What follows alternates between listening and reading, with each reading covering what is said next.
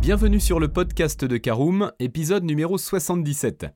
Parallèlement à l'examen de l'habitacle et de la carrosserie, l'inspection mécanique constitue une étape cruciale des vérifications en vue d'acheter une voiture de seconde main. Si vous ne savez pas quels éléments vous devez examiner lors de cette phase, ce podcast vous indique les points incontournables à garder en tête avant et pendant l'essai routier.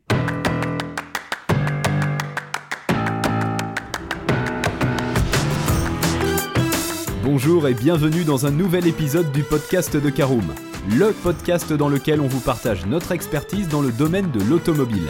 Mandataire, voitures neuves et d'occasion, importation, démarches administratives, essais, bons plans et nouveautés, on décortique tous les sujets ensemble pour répondre au mieux à toutes vos questions sur l'automobile.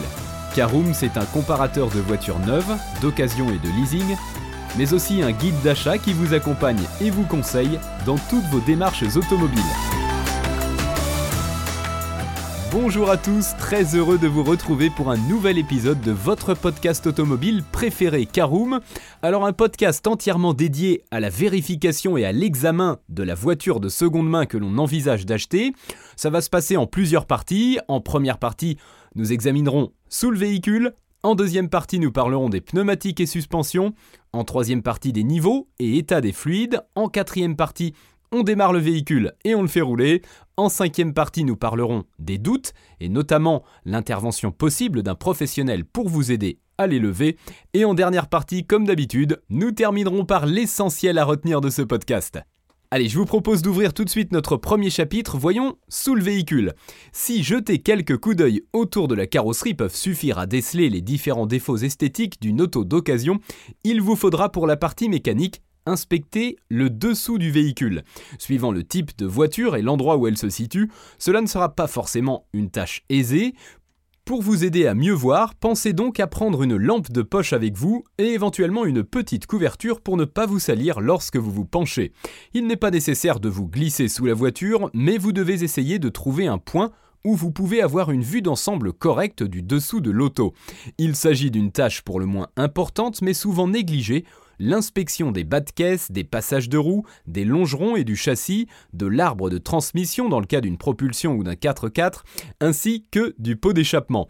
Ce faisant, rechercher toute trace de corrosion, de fuite ou de coups. En effet, tous ces éléments sont soumis aux intempéries des routes empruntées par le propriétaire de la voiture. La boue, l'eau stagnante et le sel peuvent faire rouiller une voiture dont les sous-bassements n'ont pas été régulièrement lavés. Étant situés à quelques centimètres du sol, ces éléments sont aussi particulièrement exposés au choc, en particulier sur les voitures utilisées en tout terrain. Ces accros peuvent affaiblir les pièces qui finiront par céder et devront être remplacées impérativement.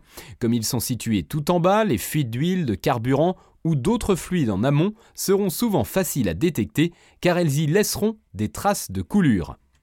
Alors, autre point à ne pas négliger, très important, c'est notre deuxième partie, pneumatique et suspension. Selon la législation, le profil du pneu doit être d'au moins 1,6 mm. De même, pour des raisons de sécurité, vous ne devez sous aucun prétexte accepter des pneus de plus de 5 ans ou présentant une profondeur de sculpture résiduelle inférieure à 3 mm en été et 4 mm en hiver. Ainsi, ils ne doivent pas être dégonflés ou trop usés. Le cas échéant, pensez à négocier de nouveaux pneumatiques ou un rabais de la part du vendeur qu'il s'agisse d'un particulier ou d'un professionnel. Attention, l'âge d'un pneu se détermine à l'aide du numéro DOT. Par exemple, 4514 signifie que le constructeur l'a fabriqué dans la semaine 45 de l'année 2014. Par ailleurs, une usure unilatérale ou irrégulière signale la défectuosité des amortisseurs ou un mauvais réglage de la géométrie de direction du véhicule. Enfin, n'omettez pas de vérifier si les suspensions du véhicule ne sont pas trop souples, grinçantes ou si elles présentent des fuites ou des éléments en caoutchouc déchirés. On continue avec notre troisième partie tout aussi importante à vérifier, voyons les niveaux et l'état des fluides. Si l'aspect extérieur et les pneumatiques en effet renseignent au premier coup d'œil sur l'entretien du véhicule, il faudra soulever le capot pour passer le moteur à la loupe pour mieux apprécier les soins apportés par le propriétaire. À moins de vous y connaître, vous allez devoir vous limiter aux examens du niveau et de l'état des fluides. Ainsi, commencez par vérifier l'aspect de l'huile, la présence de mayonnaise de couleur verte ou jaunâtre, d'une huile épaisse et très foncée, ou encore d'un niveau très bas suggère un mauvais entretien du moteur. On passe ensuite au liquide de frein et de refroidissement. Une quantité insuffisante de ce dernier indique une éventuelle fuite sur le circuit, voire une sérieuse usure du joint de culasse, dont la réparation s'avère coûteuse. Ce dernier cas sera souvent confirmé par une couleur anormale du liquide. Des traces de rouille sur les pièces résultent parfois de la fuite de liquide corrosif, souvent en provenance de la batterie ou du liquide de frein. Les taches grasses, en revanche, renseignent sur des jets d'huile, moteur ou de gasoil. Allez, je vous propose d'ouvrir notre quatrième partie, démarrons le véhicule et faisons-le rouler. En effet, après avoir achevé l'inspection des points mécaniques, passons dans l'habitacle pour approfondir la vérification de la voiture. Alors assis dans le siège conducteur, observez attentivement le tableau de bord pour vérifier si les différents témoins de contrôle s'allument adéquatement au démarrage et s'éteignent une fois le moteur en route. Un voyant d'alarme rouge allumé de manière continue signifie que le véhicule ne peut être conduit dans son état actuel et peut donc indiquer un grave défaut. Les voyants d'alerte jaune quant à eux signifient qu'une panne mécanique ou électrique a été détectée, il faudra alors rechercher la cause précise de la panne et la faire réparer. Une fois le véhicule démarré, en l'absence de témoins d'alerte allumés, commencez à rouler et guettez tout claquement anormal du moteur, sifflement de turbo, de même que les grincements et autres bruits métalliques. Tâchez de vérifier que le régime moteur à l'arrêt est constant sans être trop élevé. Assurez-vous aussi que les freins répondent sans à-coups et que la pédale soit ferme et régulière lorsque vous la pressez, de même que l'embrayage dans le cas d'une boîte manuelle. Alors les vitesses doivent passer sans difficulté et sans craquement, le cas contraire suggère un problème. En roulant, relâchez légèrement le volant pour voir si le véhicule ne tire pas anormalement sur la gauche ou la droite ou si sa direction ne vibre pas. Soyez enfin attentif aux odeurs de chaud, d'huile, d'essence ou d'échappement qui peuvent constituer de très mauvais signes. Alors une fois qu'on a fait tout ça, c'est notre cinquième partie, que se passe-t-il en cas de doute? Eh bien, n'hésitez pas à faire intervenir un professionnel. Si vous vous savez incapable d'apprécier l'état mécanique d'un véhicule d'occasion, pensez à recourir à un professionnel. Quoique ce choix nécessite des frais supplémentaires, il vous permettra d'éviter de mauvaises surprises et des vices cachés.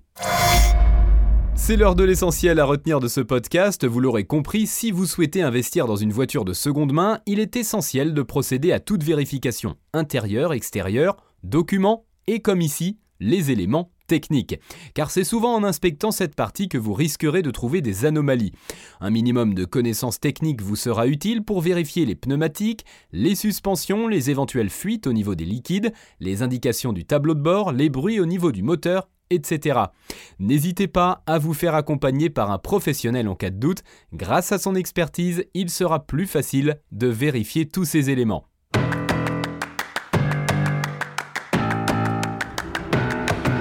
Et bien voilà, on en a fini pour ce 77e épisode. Si vous souhaitez avoir davantage d'informations, n'hésitez pas à aller lire l'article en entier. On a mis le lien dans la description, plus quelques bonus. Vous pouvez également le retrouver en tapant Caroom, vérifier mécanique voiture occasion sur Google. Et si vous avez encore des questions, vous pouvez laisser un commentaire sur l'article ou les poser sur notre forum. Merci d'avoir écouté cet épisode jusqu'au bout. S'il vous a plu, n'hésitez pas à vous abonner au podcast depuis votre plateforme préférée, à le partager autour de vous et sur vos réseaux sociaux. On en profite aussi pour vous demander de nous laisser une note et un avis sur Apple Podcast. Votre avis nous aidera à gagner en visibilité. Ce serait vraiment sympa de votre part. Si vous souhaitez vous renseigner davantage pour l'achat d'une voiture neuve ou d'occasion, ou que vous voulez encore plus de conseils et de bons plans, rendez-vous sur www.caroom.fr. Si vous avez encore des questions, des remarques ou des recommandations, n'hésitez pas à nous contacter sur nos réseaux sociaux. Merci encore et à bientôt pour de nouveaux épisodes du podcast de Caroom.